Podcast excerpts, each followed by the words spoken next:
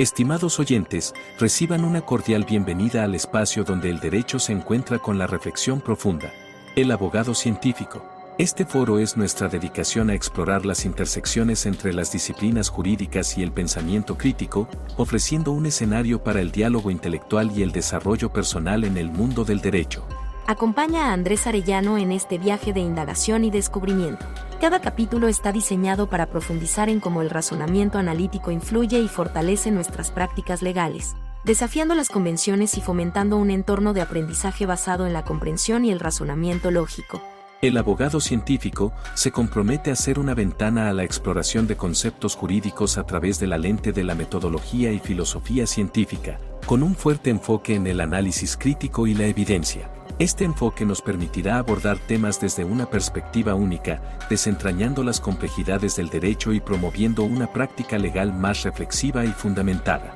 Así, los invito a embarcarse en esta aventura de conocimiento, donde juntos exploraremos los principios que forman la esencia de la abogacía. Prepárense para un viaje hacia la comprensión profunda y el enriquecimiento intelectual. Bienvenidos a El Abogado Científico.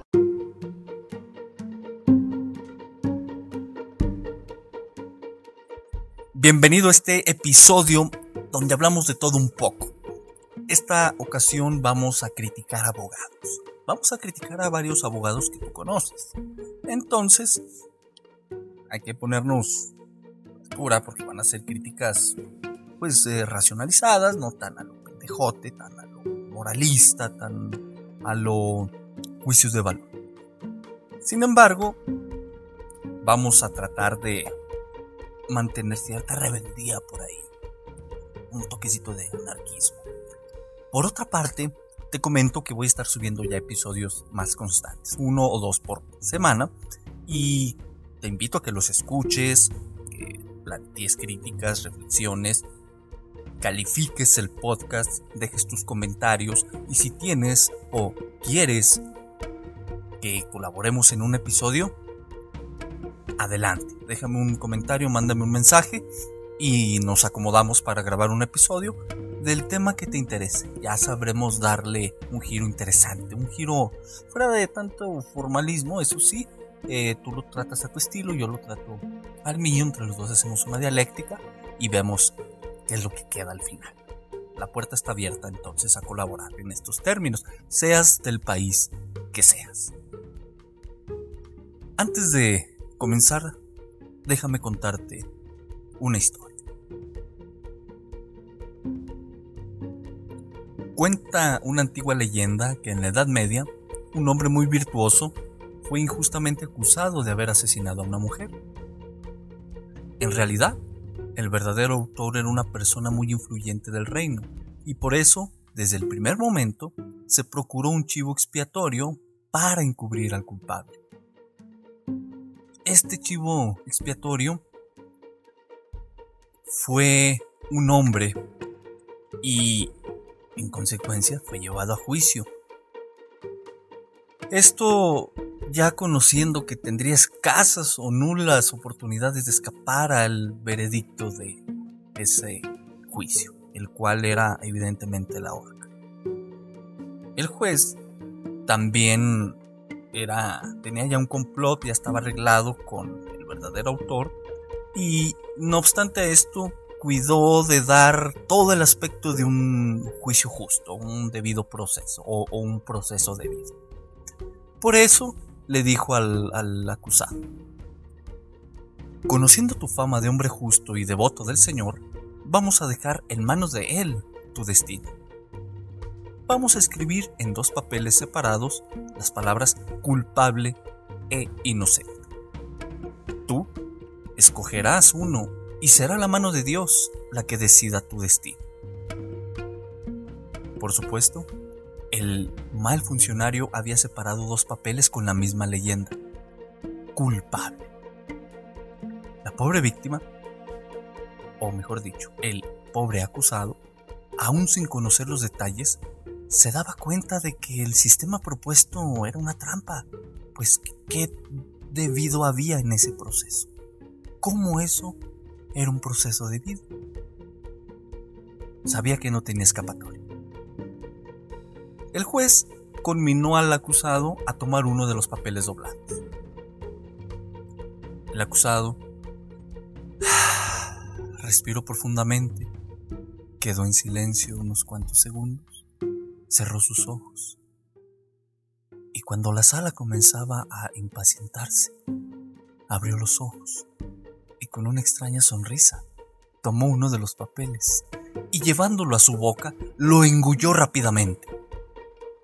Sorprendidos e indignados los presentes, le reprocharon airadamente. ¿Pero qué hizo? ¿Qué ha hecho? ¿Por qué? Ahora, ¿cómo vamos a saber el veredicto? Es muy sencillo, respondió el acusado. Es cuestión de leer el papel que queda y sabremos lo que decía el que me trae.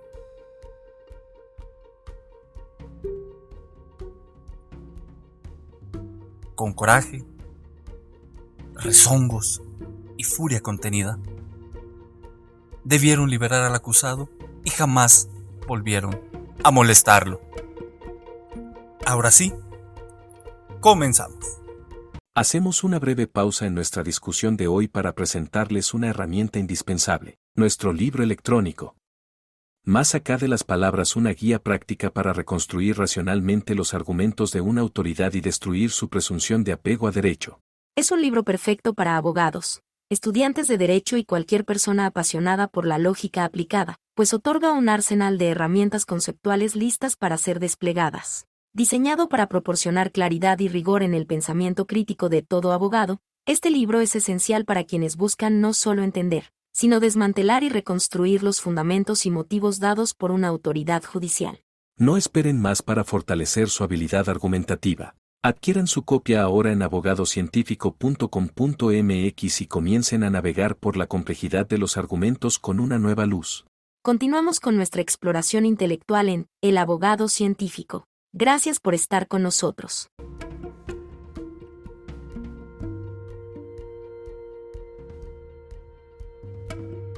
El primer abogado que vamos a criticar es el abogado que nada más cobra y se hace pendejo. ¿Cómo sabemos que cobró? ¿Y cómo sabemos que se hace pendejo? Es ser pendejo?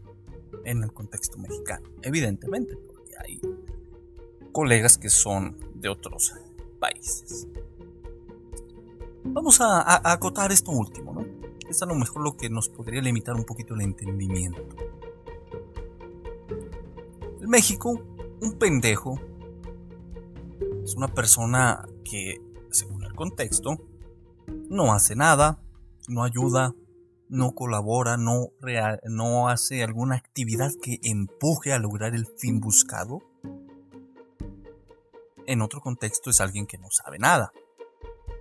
Y esto es curioso, ¿no? Porque en, en, otro contexto el que no sabe nada podría ser hasta filósofo. Pero bueno, el México a veces es un pendejo. en, esto, en este contexto, vamos a, tener que es el que no ayuda a realizar o no realiza actividades tendientes a lograr el fin buscado.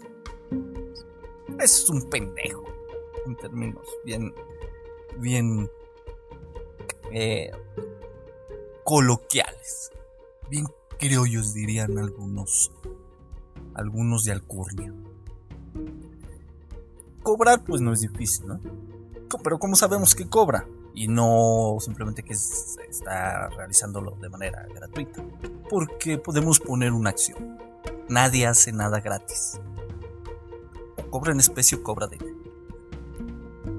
Establecido esto, ahora sí, vamos a criticar al abogado que cobra y se hace pendejo. Una vez que sabemos el significado de esto. Toma un asunto, cualesquiera, civil, penal, mercantil, laboral, fiscal, ambiental, informático, etc. Al final el empuje procesal lo va realizando el juez casi, casi de oficio y casi, casi haciéndole trabajo al abogado. Lo revocan. Deja de ser abogado. y llega otro abogado. Se pone a ver el expediente, acuerdos, autos, escritos, etc. Y por simple observación, no hubo un adecuado seguimiento del caso, una gestión adecuada, incluso hasta plazos y términos se pasaron y por tanto hubo preclusiones de, de, preclusiones y prescripciones, según sea el caso, hasta caducidades en, el expediente, ¿no? Una cuestión empírica del abogado que cobra y se hace pendejo. Simplemente cuando te toca la caducidad, cuando no, no es de oficio, ¿verdad? Porque, por ejemplo, en asuntos mercantiles, recuerdo en pagaré, si en seis meses no te ponen las pilas, 120 días, pues órale, ¿no? Se da la caducidad. Y, o bien, sí, bueno, es un supuesto. Entonces, ahí cuidado, ¿no? Para no en esta categoría. Por tanto, el abogado que cobra ese pendejo en realidad nada más cobró por su representación, cobró X cantidad de dinero, sea mucho, sea poco el tema que es que cobró. Y lo único que hizo fue nombrarse e ir pidiendo el cierre de etapas.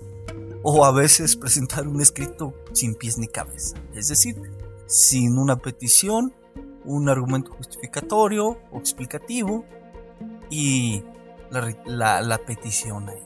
Otra vez, unos puntos petitores. ¿Qué hacer con estos abogados?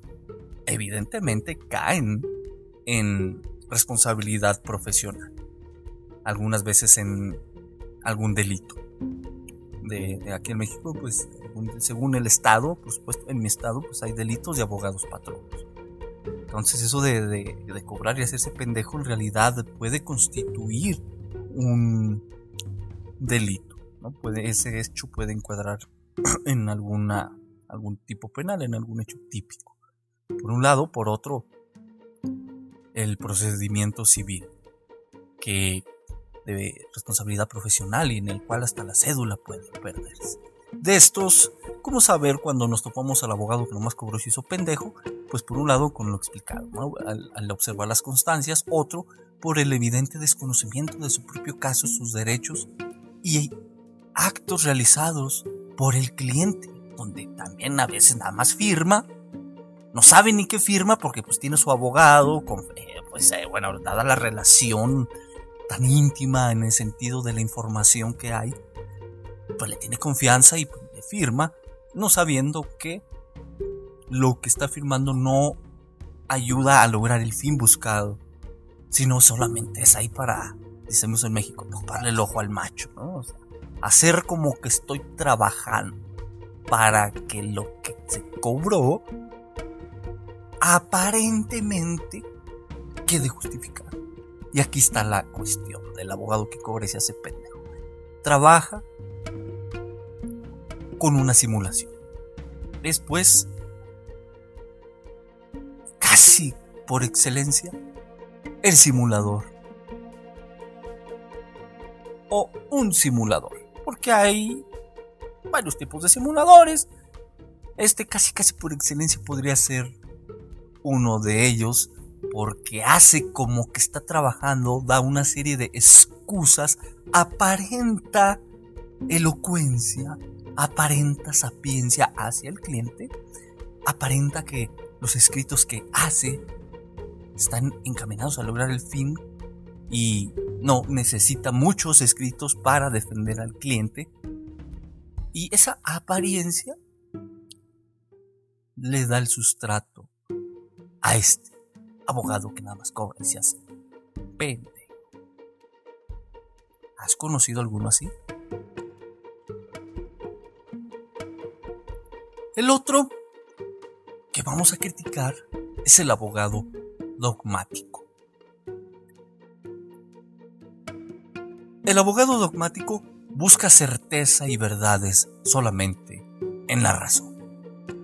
Ancla su su pensamiento a una verdad obtenida mediante la razón. Que cuando está estudiando se preocupa más por los autores y no por los problemas. Es decir, se centra en cuántas citas tiene que hacer de cuántos autores, en vez de encarar el problema por sí mismo, buscarle las aristas. Peor aún, cree que lo que cree es la mera verdad. La búsqueda de verdades y certezas en la simple razón es algo que ya tendría que estar superado en el derecho, pero pues ahí, ahí se sigue, así se sigue enseñando, así se sigue aprendiendo y a veces los abogados así se siguen quedando en el campo dogmático. Trabajar más con autores y no con problemas es en sí ya un problema en el que tendrían que estar pensando estos abogados. Porque, veamos, es abogado, es decir, es una persona que realiza una práctica. Al menos sentarse y redactar un escrito dentro de un expediente ya es una práctica, ya toca el aspecto empírico del quehacer jurídico. Pero preocuparse por no contradecir una serie de ideas que le indujeron en un curso, en una conferencia, en una maestría, en un doctorado, peor aún, por no contradecir a su maestro, se somete sin crítica a la teoría o a la opinión fundamentada muchas veces que da cierto dogmático y no ve la contradicción que esto implica. Por un lado, o bien, por otro lado, no ve el intelectualismo al que puede llegar. Por un lado, al poner su certeza, buscar la certeza, verdades en la razón, pero a la vez someterlas a la experiencia. O viceversa, obtener datos de la experiencia, someterlos a una crítica racional y de ahí obtener información útil y válida. Vaya, esto es un intelectualismo, es una postura epistemológica, es decir, en la generación de conocimiento científico. Por último, cree que pagando cursos, diplomados, maestrías, va a encontrar solución al caso que tiene actualmente. Paga por preguntarle al ponente, cuando al ponente en realidad le vale madre la pregunta, le vale madre el caso, que lo que quiere es nomás que ya se acabe la hora porque ya se fastidió y ya se quiere ir, ¿no? Ya, ya fue y dio su misa, y ahí fue y sentó su dogma. Por tanto, hay que progresar, no hay que quedarnos en lo dogmático. En contraste, tenemos al abogado científico. Este busca certezas y verdades en la realidad. Se preocupa por conocer la realidad jurídica, su forma, en, el sentido de buscar modelizar esa realidad, establecer teorías con una forma de contrastación. Sin embargo, sigue habiendo un pequeño detalle que también a veces se preocupa por autores y no por problemas. Si el enfoque se centra más en los problemas,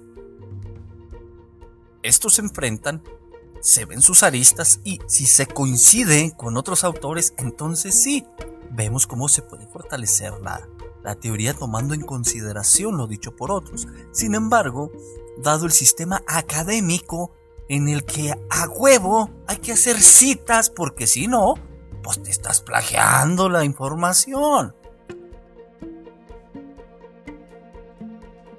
Y también, pues ¿cómo crees entonces el otro? ¿Cómo va a vender sus libros? Por eso cítalo. Ah, y con las citas, pues se va validando la información que él, que él dio. Y tú, pues ya veremos si te citan en el futuro. Es una cuestión también que si la observamos constituye un problema. seguir centrándonos en autores y no en problemas. Una diferencia interesante entre el, abogado dogmático y el abogado científico no solamente la búsqueda de la de certezas y verdad en la realidad, sino también eh, la aplicación de una metodología concreta. Se busca cierta cientificidad, exactitud, pensar crítico, en algunos casos un anarquismo metodológico, es decir, entender que el, método científico no es el único válido, como se enseña y como los abogados dogmáticos creen que es el único que hay para atacar al abogado científico. Está el hipotético deductivo, el analítico sintético y varios más. No nos vamos a meter en en estos temas de metodología Entonces, con la aplicación de determinado método buscar ciertos resultados, contrastación, planteamiento de hipótesis, proposiciones, desarrollo de teorías. El abogado dogmático y los dogmáticos generalmente usan el método inductivo, pero se quedan hasta ahí y no van a la realidad a someter a contraste sus teorías. Esto es una cuestión interesante un pro y un contra de cada uno. Y por último, al abogado científico puede criticársele en cierto modo la arrogancia en la que puede llegar acá. La arrogancia no es mala por sí misma, sino cuando se le eh, de con ciertos argumentos se le estrella a otro tal cuestión, tal forma de percibir las cosas como si esto es como si agarrara un huevo y se lo aplastara al otro en la cara, ¿no? Así, ah, así como que eres un pendejo. Acuérdate de la definición, en el sentido de que no sabes. Ahora tomando el contexto de que no sabes. Entonces, esta es una cuestión que puede verse a veces en redes sociales, ¿no?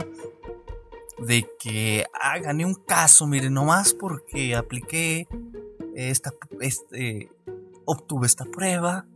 Yo sí sé cómo ganar estos casos. Ustedes no, ustedes también pendejos, nunca han llevado uno. Vean, véanme, admírenme. Este, ese tipo de arrogancia es la que podemos criticar al abogado científico un tanto más que al dogmático. Dogmático ese sí le podemos criticar que cree que en la razón encuentra todo. Cuando el avance de la ciencia nos indica que no todo está en la razón. También hay que ir a la realidad. Sobre esto, ahora toca hablar del abogado de oficio. Los queridísimos abogados de oficio. Nuestros queridos homólogos de gobierno siempre están preocupados. Es decir, siempre están preocupados. Les llega un caso nuevo y ya están ocupados en otro. Por eso están preocupados. Ahorita la atiendo. Y deje, voy a la audiencia. Pasan dos, tres, o a veces no le dicen que es un juicio oral y pasan una jornada de seis horas en la audiencia y la persona está esperando. Por no decirle que estaba preocupado. A este colega abogado de oficio, también podemos criticarle que siempre está angustiado. No vaya a ser que Defensoría Pública del Estado o la o Defensoría Pública Federal lo despida o Defensoría Pública de tu, de tu país lo vaya a despedir porque si no, ¿de dónde va a sacar recursos? Y aquí viene la cuestión de la tranquilidad en su aspecto económico.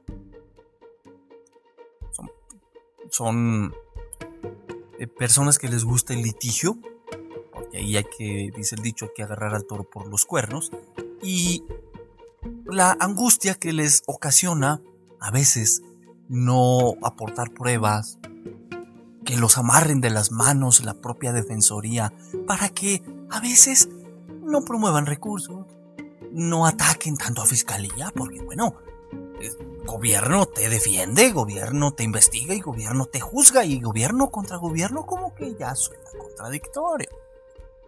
Mm. que te amarren de las manos. Sabes que tú, como abogado de oficio, puedes lograr libertades.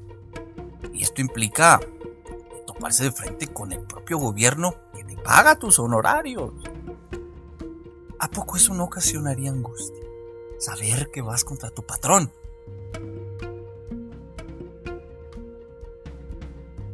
¿Dónde queda la tranquilidad? Ah, no, no, yo estoy por experiencia. Ahorita vamos a ver, porque también vamos a criticar al abogado por experiencia. No, yo estoy aquí por experiencia, el dinero viene por añadidura. A mí me gusta hacer justicia. ¡Ay, cabrón! Hay que ver qué tipo de justicia es el que están haciendo, ¿no? O buscando. Y también si creen en él. Siempre está preocupado, angustiado, y la tranquilidad a veces se le va. Eso sí, eso sí, tiene muchos casos. Más que a veces uno como abogado particular. ¿Y el tiempo? La gestión del tiempo a veces es lo que más reprochan los de oficio, que se la pasan tanto trabajando y poco disfrutando. Pero ¿qué más le podemos criticar a ellos sino principalmente que siempre están preocupados? Ahora, vamos a ver, vamos a, ver al abogado con experiencia. Porque uno y otro, es decir, el de oficio, a veces recurrimos por consejos con él dado la experiencia que tiene. O por, y, entendemos experiencia en el sentido de que lleva más casos que uno. No más por eso. Él tiene 180, 200 carpetas de investigación. Cuando tú tienes dos, una, tres, diez, cuarenta, cincuenta si ya tienes un despacho. No sé. Pero el de oficio, lo que sí dice es que el de oficio lleva más. ¿Y?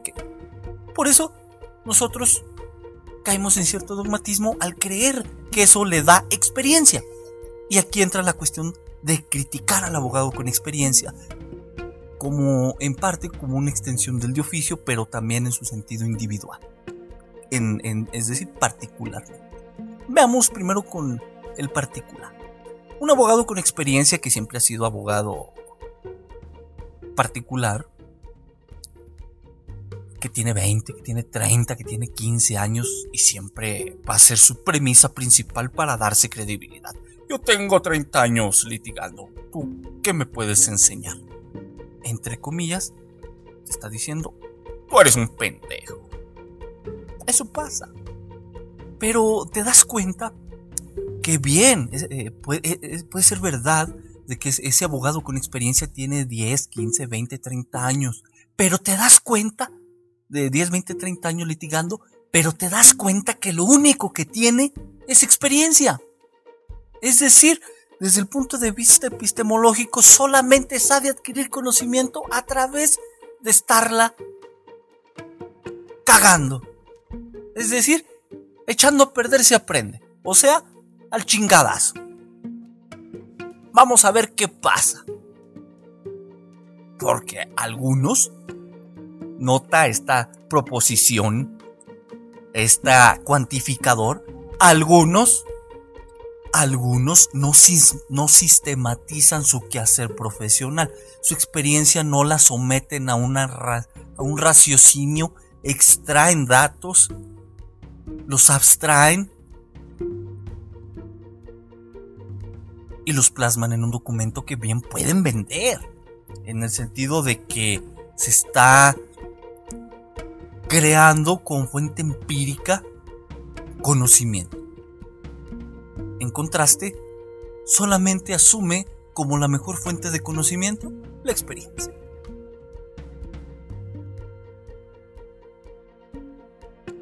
Algunos otros sistematizan su experiencia, venden sus libros pero tú esperas un cierto grado de cientificidad, un cierto grado de, exactitud, de rigor metodológico, de un pensar crítico, y a veces te cuentan sus anécdotas. a ah, chinga, pues, ¿qué estoy leyendo? Un libro de. Eh, con un saber teórico y práctico, O estoy leyendo el diario personal del abogado. Si vemos esto, ya es un problema en la forma de comunicación de la información científica que la experiencia puede ayudar a generar. La sistematización eh, eh, evidentemente requiere una metodología, formalización, lógica, si se puede. Incluso hasta modelizar, crear una teoría y modelizarla. Puta, imagínate. Estaré muy interesante.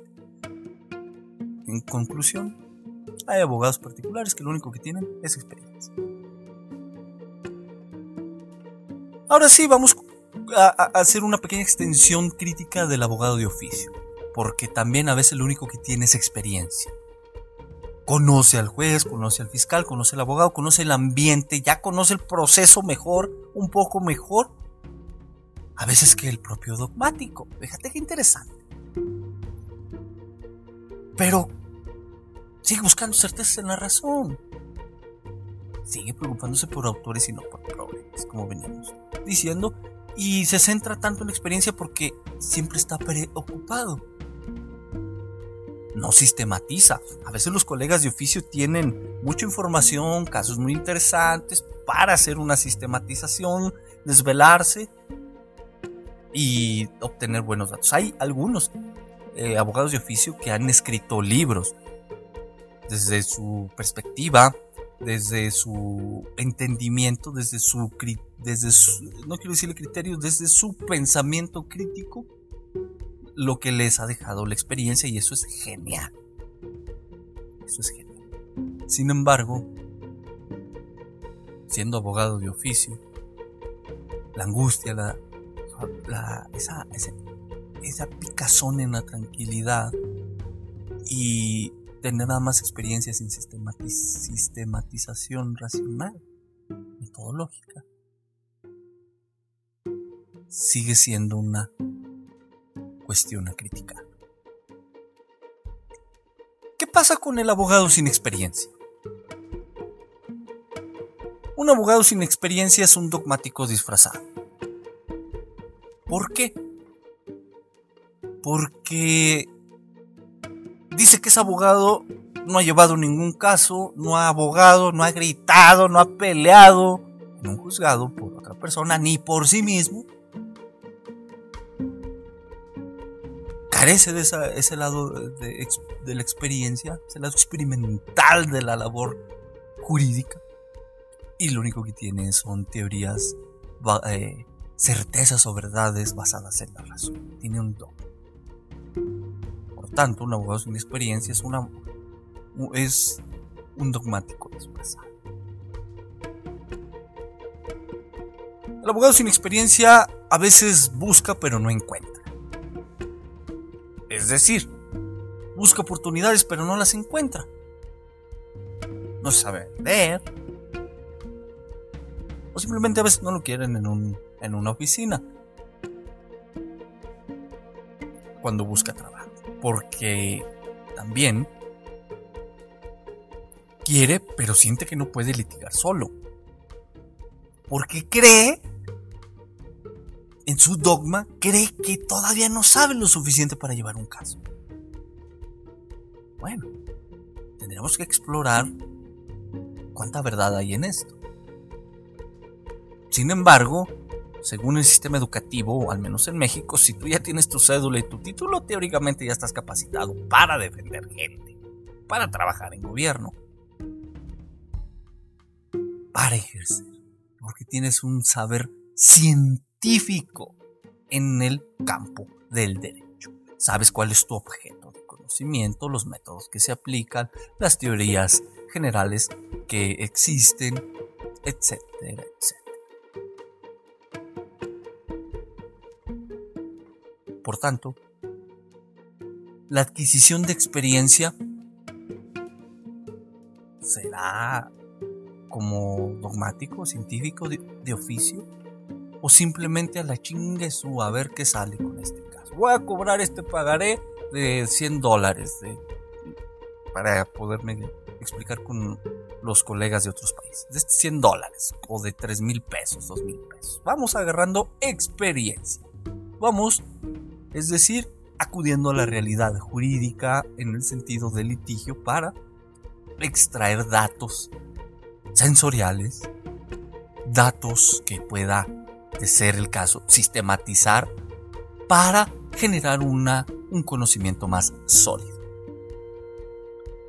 En este sentido, querer pero sentir que no se puede litigar solo es una creencia generalmente falsa.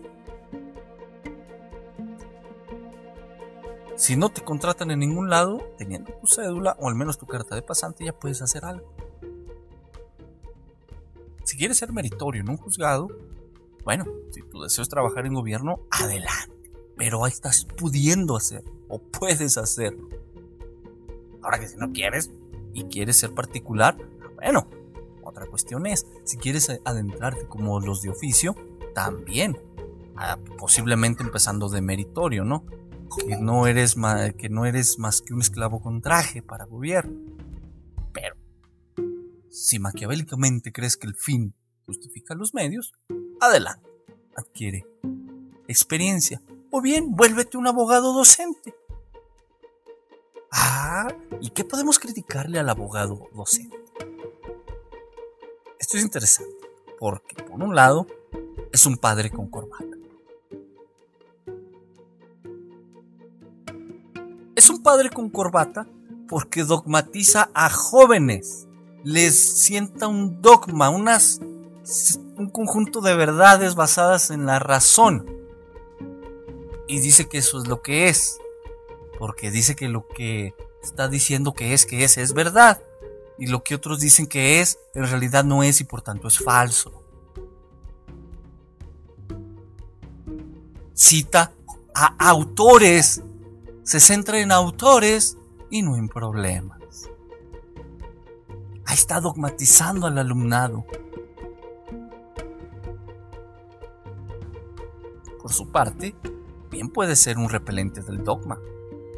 Es decir, tiene cierto grado de anarquía porque plantea los autores, plantea el problema y cómo los autores han discutido alrededor del problema y luego incita al alumno mediante un pensar crítico que busque con exactitud lógica, con la exactitud matemática de ser el caso y hasta el nivel posible deseado. Tampoco queremos hacer un, no sé, a nivel como si fuera física, física cuántica, no, no, no, no lo sé, sino pues con lo básico, ¿no? Una teoría de conjuntos aquí, hacer básica de ya bien jodido. Y en este término, aquellos autores, problemas, buscarles el lado débil, criticarlos lograr cierto grado de cientificidad en el sentido no nada más de que por usar matemáticas ya eres científico, no, no, no, sino someterlos a contrastación en la realidad, tener experiencia, razonar, sistematizar, crear teorías, refutarlas, compartirlas, entrarle al, al problema de frente con determinada metodología, por supuesto, y de ahí, de ahí, generar conocimiento. Por tanto, al abogado docente puede criticársele que si es un padre con corbata, va a ser uno más del mundo. Si es un repelente del dogma en el sentido de que plantea el problema, como se ha discutido con ciertos autores, y no nada más busca certeza en la razón, sino que también en la realidad, toma una postura epistemológica concreta e incita al alumno al pensar crítico, entonces podemos decir que estos dos polos son cara de la misma moneda del abogado Cuando es un padre con corbata, en concreto, sus clases son más una misa porque dogmatiza a las personas. Si es un repelente del dogma, la crítica que le podemos hacer, la crítica que le podemos hacer es que tiene cierto grado de anarquismo porque va en contra de lo que el Estado incluso está enseñando o está dando como verdad. Porque cuando se citan tesis, y no se está de acuerdo y se da posturas, ahí estamos teniendo un toque de anarquismo, porque estamos yendo en contra del Estado. Y enseñar esto en una universidad puede ocasionar conflictos con la propia universidad. Aun y cuando exista libertad de cátedra, al menos en México, como derecho, derecho fundamental. Algo más que le podemos criticar al, al abogado docente es simplemente que sea abogado docente, porque sería más una variante de un abogado dogmático, podría ser, o simplemente utópico. Y lo único que tendría serían sus dogmas para enseñar. Esta serie pues de observaciones es la crítica que se puede hacer. Hay muchas. Podríamos hacer una, un conjunto de, de, una categorización, una adjetivización, mejor dicho, de, del abogado. Tal vez no nos lleve a ningún lado, pero sería un ejercicio de reflexión interesante, ya que al final quedaríamos en las mismas con la duda de cuál es el mejor, pero buscar el mejor para qué. ¿Por qué eso, o sea, e, esa cuestión, eh, ese juicio de valor de cuál es el mejor. Ya sabrás tú si coincides con alguno o con ninguno, o creas una nueva categoría. No lo sé, o conoces a uno o a otro, pero al final hay que romper esa idea que dije en algunos eh, episodios pasados, no recuerdo en cuál fue, el anterior, dos anteriores, no, no recuerdo, de que el dogmático cree que el abogado es la fuerza bruta de la razón. Hay que matarles esa idea que entre líneas a veces dicen en algunos libros. Nada más porque fue juez en otro país o fue fiscal o defensor en otro país, viene a tu país al mío, al tuyo, no sé. Escribe dos, tres libros y ya, nada más porque es eh, extranjero, ya tiene toda la verdad. O simple, o en otros eh, términos, ya nada más porque tiene 20, 15 años, 30 litigando, sin que haya hecho una sistematización de su quehacer profesional, ya tenemos que creerle, nada más porque tiene esos años litigando. Cuando lo que tiene es experiencia, o bien si es de los que se busca verdades en la realidad y se preocupa por, por centrarse más en los problemas, su forma, modelizar la realidad, contrastar sus propias teorías, plantear hipótesis, ¿por qué tendríamos que creerle un loco como eso? Cuando a veces el dogma nos puede dar un poco más de tranquilidad, un poco más de certeza y no nos hace desgastar tanto. ¿Para qué gasto yo tanto tiempo creyéndome científico si al final me bastan las semanas? Mejor con esto le ayudo al abogado sin experiencia, ¿sí? A ese abogado, a ese dogmático disfrazado de abogado y pues lo incito a que deje de andar jugándole al al postulante, al litigante, vaya al gestionar casos en un juzgado para que se vuelva docente. Un padre con corbata. O quizá, según la perspectiva, pues, se vuelva un representante dogma. En fin, la mezcla que podríamos hacer entre, entre esto es interesante. Sin embargo, ya se nos acabó el tiempo el día de hoy. Te dejo estas críticas, estas reflexiones. Haz una crítica de esta crítica déjala por ahí en algún comentario, compártelo. Es más, mándaselo al de oficio, a ver qué opina. a tu conocido que sea abogado de oficio, a ver qué opina. O si quieres, mándaselo al abogado sin experiencia. Para que se dé cuenta que hay que quitarse el disfraz que trae puesto. O simplemente al, abogado científico. O al que se cree científico. A ver qué opina. tal que diga que yo también pendejo? No sé. Nos escuchamos en otro episodio. Toma agüita, gana dinero, sé feliz, ten sexo, es importante, haz ejercicio, también es importante, parpadea respira, litiga y sobre todo esto, trata de mantenerte vivo y con salud mental. Nos escuchamos en el siguiente episodio. Si quieres colaborar, ya sabes, dejo un mensaje, eh, pone una clasificación al podcast y vemos qué es lo que pasa con la propuesta que tengas. Hasta luego.